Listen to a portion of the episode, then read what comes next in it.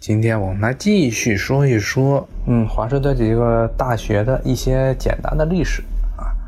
呃，首先刚才经常提到的，首先就是这个乔治敦大学。乔治敦大学呢，算是在美国成立年头非常有年头的一所学校了。呃，一七八九年，这个地方就已经成立了一个学院啊。那么这个学校呢，是一个私立的大学，它呢。呃，是它的背景呢，有很浓厚的教会色彩，因为它是耶稣会成立的这么一个学校。耶稣会是这个天主教底下的这么一个组织。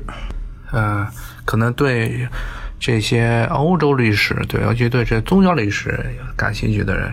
去有人有就就会问了啊，你说这耶稣会在美国，耶稣会这个十八、十九世纪的时候，不是一直是被这个。这个罗马教廷所这镇压的嘛，啊，这确实是事实。中国人知道耶稣会，大部分都是说是利玛窦同志啊，他是个耶稣会成员。这个是，呃，十七世纪的时候，一六几几年的时候来这个中国传教啊，然后之后呢，呃，来中国的大批的这些天主教的传教士，全是耶稣会背景。啊，尤其像这个清代的很多的著名的这些传教士啊，南怀仁啊，什么老师您啊，都是耶稣会的成员啊。但是呢，到了十八世纪的中后叶，也就是一七几几年的时候呢，当时啊，这个欧洲就是各国家，像什么法国呀，像什么像西班牙、葡萄牙这些重要的天主教国家，都开始这个镇压耶稣会的活动。为什么呢？因为耶稣会它的一个这些天主教耶稣会的一个例会的宗旨呢，就是要通过各种手段，无论是什么样的手段，来个扩大这些天主教在自己所在的传教的地区的这个影响。那么这包括呢，呃，涉足政治啊，甚至呢，很多人呢，耶稣会的成员成为这个国王的官僚。比如说像在中国就很明显了。你看这个利玛窦，他把自己穿成了这个打扮成一个儒家学者的样子，然后和士大夫们，尤其是当时的中国这个统治上层的这些官僚们啊来往啊，通过这个手段来扩大这个耶稣会的这些传教士在这个政府中的影响力。比如说像南怀仁，他去造大炮啊。老是您，那么他给这国王、给皇帝了，尤其是这个乾隆皇帝呢，去当这个御用画师啊，就各发挥他们这些一般耶稣会成员都是技能非常多才多艺的啊。他们学这些技能的原因，就是要有这些技能呢，来个让统治者开心，然后通过这个手段来个影响统治者，然后扩大。耶稣会乃至天主教在这个政府中的影响力，而到了十八世纪的时候，尤其欧洲那些国家啊，中国就不用提了，中国一直是皇权至上啊，那些教会无论怎么整，那折腾都不行，啊，如何也抵抗不了皇权。那么在欧洲呢，到了十八世纪的时候，这个君主专君主专制的传统开始出现了啊，第一次呢，这些世俗的这统治者意识到了啊，不能让这些呃教会。干涉那个政府的决定，尤其是这个耶稣会，这个与政治涉世俗政治非常严重的这么一个天主教团体呢，啊，干预太多，所以这些很多的欧洲的那些天主教国家啊，他们为了增强自己的这个君主的专制的能力制度，所以把这些耶稣会的成员全赶走了。后来还强迫这个，啊，教皇，当时这个罗马教皇呢，因为。呃，当时罗马教会已经和中世纪不一样了，必须依靠着这些天主教国家来维持自己的对教会的控制，所以他们这些天主教国家，西班牙呀、法国呀，强迫教皇把这个耶稣会给镇压下去了，很多地方都变成了对耶稣会之后呢，就变成在欧洲。包括这个欧洲当时的这个教皇克莱门特，呃，十四世还专门下了谕令，要求把这个耶稣会给禁了，啊，但是呢，虽然是在欧洲大陆被禁了，但是天高皇帝远，啊，在这个也在这个美国这个地方呢，天主教，尤其是罗马天主教会对这地方天主教徒的影响还没有像欧洲那么的直接啊。那么在当时，这个当时这个美国最重要的一个天主教的。啊，核心地带就是现在华盛顿北边的那个州马里兰。马里兰这个州最早呢，就是英国人、英国的这些爱尔兰的天主教徒啊，为了这个庇护这些爱尔兰的这些天主，当时是英国国会中的这个爱尔兰的裔的天主教的。信天主教的爱尔兰裔的这些贵族们，为了庇护这些爱尔兰天主教徒，还有英国、英格兰、苏格兰的这些天主教徒，所以特意的在这个美国弄了一块殖民地，就是叫马里兰。那么它的第一大城市巴尔的摩，就是当时那个倡议说要这个开这么一片天主教庇护所的这个。呃，贵族，他就是巴尔的摩男爵啊，所以马里兰现在最大的城市是叫巴尔的摩。那么在这个地方。当时耶稣会非常盛行，虽然在这个旧大陆已经耶稣会被禁掉了，但是在新大陆，尤其马里兰这地方，他们当时影响还是很大，而且呢，他们还打算这个扩张自己的势力，那么就是当时就想着说是要在这个地方办学，进一步这个扩大这耶稣会对于社会的影响。那么当时的一个。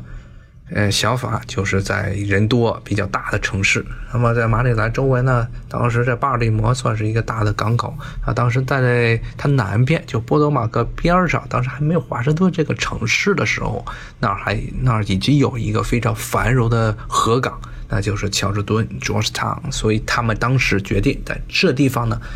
搞一个学校。啊，这个就是天，这就就是天主教耶稣会办的一所学校，就是后来的乔治敦大学的前身——乔治敦学院。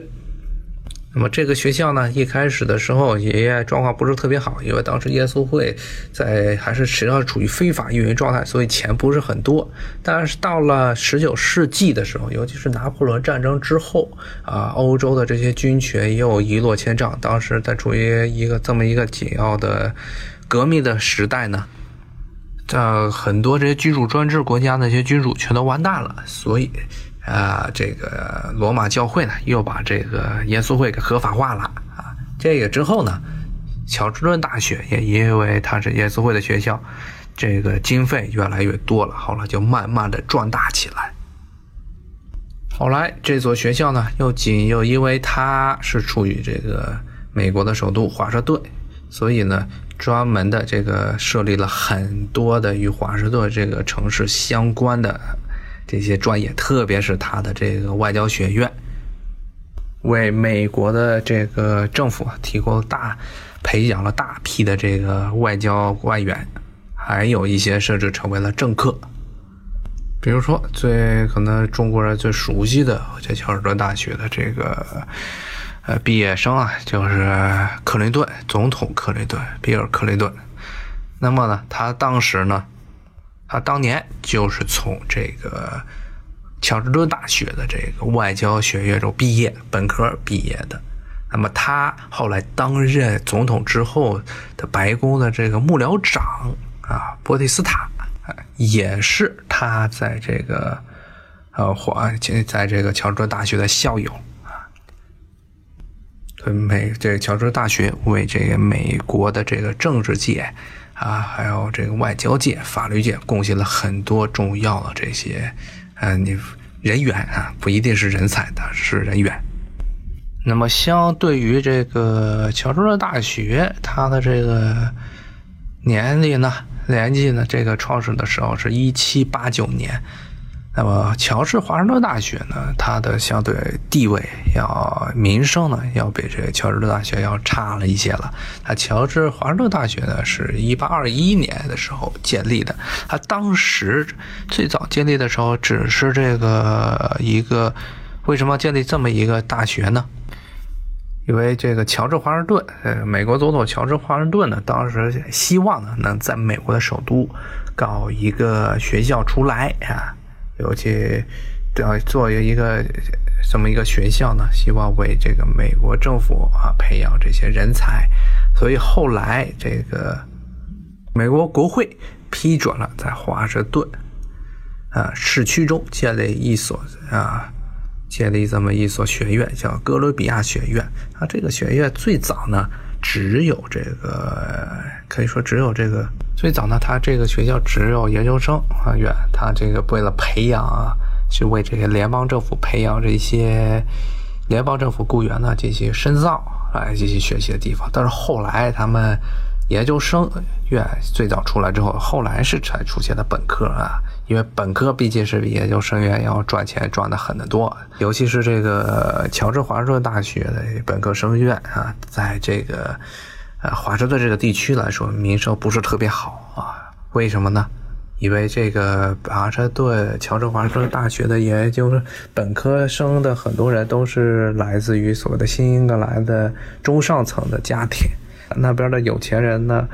白人把孩子送到这华盛顿来，就是希望孩子在这儿能混四年，然后想办法拉一拉关系，要好跟这个政府，至少是和政府有打交道，啊，搞好这些人脉关系。所以这些学生呢，素质呢，要比平心而论，他的本科生素质要比这个乔治敦大学要差一些，甚至乔治敦大学的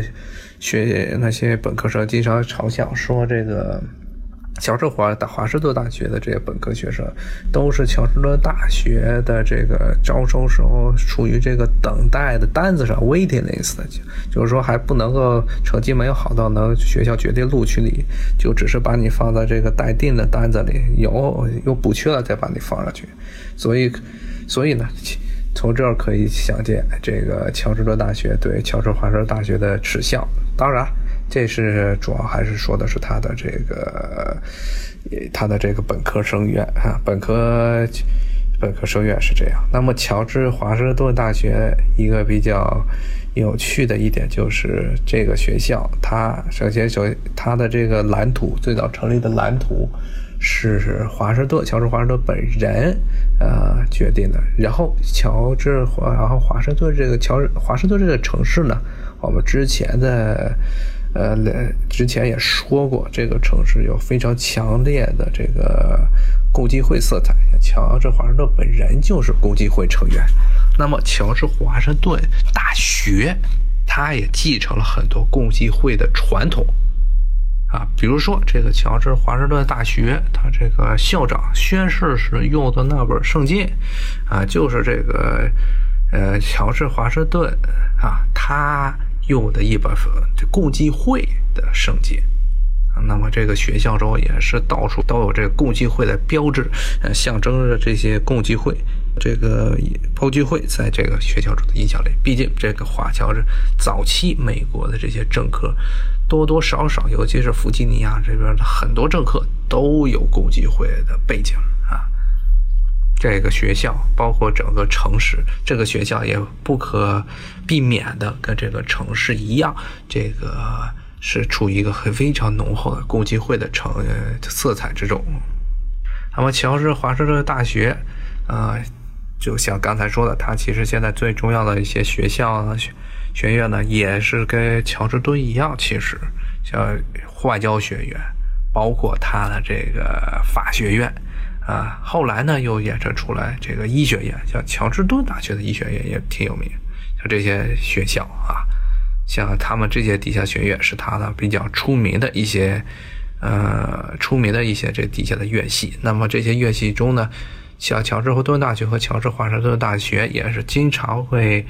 聘请这些联邦政府的雇员来学校中讲课。而且联邦政府其实美国联邦政府也有专门的制度。你要是这些很多这些联邦政府里的部门的雇员，你想升迁，必须要去这些大学中讲课啊，呃，有点类似于咱们评一个职称，然后这个呃有什么所谓的教授或者是什么教授级的待遇。那么你这些美国这政府，尤其中央政府、联邦政府中的这些雇员，你想往上升，你要有评职称，你就真的是得去教课教书啊。很多像是外交部啊，像包括美国国防部，他们很多里面的人员都是都是要去外面教书。那么最简单的就是来这个华盛顿这些大学，华盛顿这些大学，乔治敦大学啊，乔治华盛顿大学，包括美利坚大学这些学校去教书啊。所以这些大学它跟美国政府的关系是非常密切的。像乔治华盛顿大学，具体到乔治华盛顿大学也是有很多的这些呃出名的校友啊，比如说，呃，比如说像这个肯尼迪，呃，美国总统肯尼迪遇刺的肯尼迪，他老婆呢，杰克里肯尼迪，原来就是在这个乔治华盛顿大学中念的。还有比如说像美国的这个。前任国务卿是克林鲍威尔同志啊，就是在这个联合国大会上拿着一小拿着一小管这个白色的不明物质，一般人现在认为可能是洗衣粉的东西，向这个全世界宣称那个是什么萨达姆啊啊弄的什么这个大规模杀伤性武器，什么化学这个武器啊。这克林鲍威尔同志啊，他也是在这个他也是这乔治华盛顿大学啊毕业的。那么很多像美国的各个州的很多州长啊，像这议员呐，包括很多军队中的人，也都是，啊，也都是这个乔治华盛顿毕业的学生。那么可以说，这个学校就跟乔治顿一样啊，为美国政界啊做出了贡献了很多的这个人员。那么除了这个乔治华盛顿乔治敦大学之外，美这华盛顿这地区啊，还有好几所另外的学校，像刚才经常提到的美利坚大学。美利坚大学，它呢最早呢是有一定的宗教背景，这个学校是这个美国这个卫理宗一个新基督教新教教派办的。但是之后呢，也跟这个乔治敦大学一样，因为它是地处这个美国首都，所以呢，它也是这个办学上呢，非常倾向于这个，非常的倾向于这些政治类的、这些法律类的这些学校，特别是它的这个他们的国际关系学院啊，号称是这个美国这个学生数目最多、最大的一个这个。呃，最大的一个这么一个国际关系学院，当然了，这个美利坚大学相对来说，它的这个它的这些学生啊来源也是呃五花八门，特别是很多的这些美国在驻美的这些外交官的这些子女，都是在美利坚大学上学啊。这所学校也其实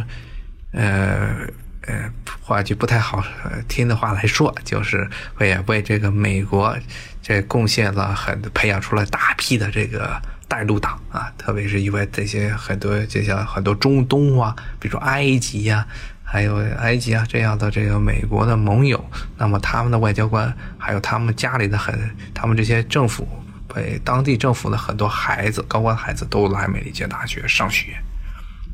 啊，当然，这地方要特别强调一点，这所美利坚大学跟这个美国在全世界各地盖的，也是号称叫美利坚大学的学校是不太一样的。本质上，这些学校呢都有很强烈的倾向，就是倾向于这个所谓的这个培养在当地培养这各国。呃，亲亲美人士啊，当然他们的这些建立的起因都是不一样。比如说像贝鲁特，这最贝鲁特的这个美利坚大学，呃，最早是为了这个美国外交官，为美国当地的这些外交人员，还有呢，美国的这些美国在贝鲁特当地的一些商人，还有一些当地的基督教徒啊，搞的这么一所学校。美利坚开罗大学也是同样吸纳了大批的这个，最早的目的呢是为这个美国的这个是为当地的基督教徒，还有美国的美侨啊，在当地上学提供方便。后来呢，现在演化成了这么一个为 埃及的这些政治高官的子女在那儿上学。他们如果这个来不了美国的话，就在美利坚大学、开罗大学中上学。也是培养亲美人士的一个重要的场所。这些学校虽然他们，呃，这些都是挂着美利坚大学的名字，但是他们各地的起因都不一样。不能说这些学校都是跟华盛顿美利坚大学属于华盛顿美利坚大学，这是不对的。而他们的目的呢，都是或多或少的是带有一定的政治倾向。当然，这不一不因为就是说，你去哪个学校上学，你就肯定是美，就会变成美国的这个带路党。那么这个比他们确实是还有一些像他的这个美届大学、华盛顿这美届大学的这个外交学院还是非常有名的啊。但是因为他的这些政治背景，让人确实是会让人浮想联翩，这也是没有办法事情。那么。今天我们大概是说了些华盛顿的几所重要的大学，当然今天由于时间的关系，并没有把所有的内容都讲完。比如华盛顿的学校其实不光是这三所，还有像刚才我说的，呃，市区中有这个哥伦比亚特区自己的大学，哥伦比亚特区大学；像郊区还有个乔治梅森大学，包括再远一点地方有马里兰大学。马里兰大学的出的，在中国人可能心目中的，也这两年的名声特别出名不是因为他的学术好，但是他学术其实也是不错，但是他，呃，也有一个毕业生，这个说这个美国空气是多么香甜，那就是马里兰大学的一个毕业生啊。那么这个学校起，这些学校呢，都是或多或少的带有了一些的政治色彩，但是这也是华盛顿这个城市它。因为它是美国政治的首都，所以这些大学不可避免的会与政治倾向比较严重。当然是不能说啊，说你这来这学校之后都会变成这个美国忠实的粉丝啊，这并不一样啊。像我也是在这边上的学，但是呃，我没有变成带路党。只不过是你在哪里上学，最后最关键的一点就是不要被周围的环境影响，要有自己的独立思考能力啊！不要被很多的这些大学、被自己身边的人，呃，他们影响过于严重，要带有一颗自己冷静的这个分析的心啊。话无论怎么说，就是最重要的一点呢，就是要多读啊，多想啊。多跳出这个，你这看见的报刊，看见的这些论文，包括你的周边的朋友啊、老师他们的想法，要自己去想想这些事情是不是这样。我觉得在华盛顿这地方上学，其实还是有很多好处。毕竟这个城市它的这个总体的这个受教育程度非常高啊，大部分像郊区的好几座县，它的这个。很多像阿灵顿县，是我所住的阿灵顿县，那么它的这个居民百分之八九十以上都是有，是大学这研究生，很多都是研究生的这些学历文凭，所以在这个地方跟人交流，不一定你要去遵守他们的信，相信他们或者是服从他们的这些别人的想法，但是呢，你能获取很多的知识，然后通过这知识呢自己总结，而且在华盛顿这个地方啊。尤其是非常容易见到很多愿意跟你交流而且知识面非常广的人啊，在这个地方上学，其实对自己打开自己的眼界，尤其是人文方面、社会政治方面的这些知识，呃，对扩展自己在这一方面的知识呢，是非常有帮助的啊。好，今天就到这里了啊，谢谢大家，咱们下回再见，拜拜。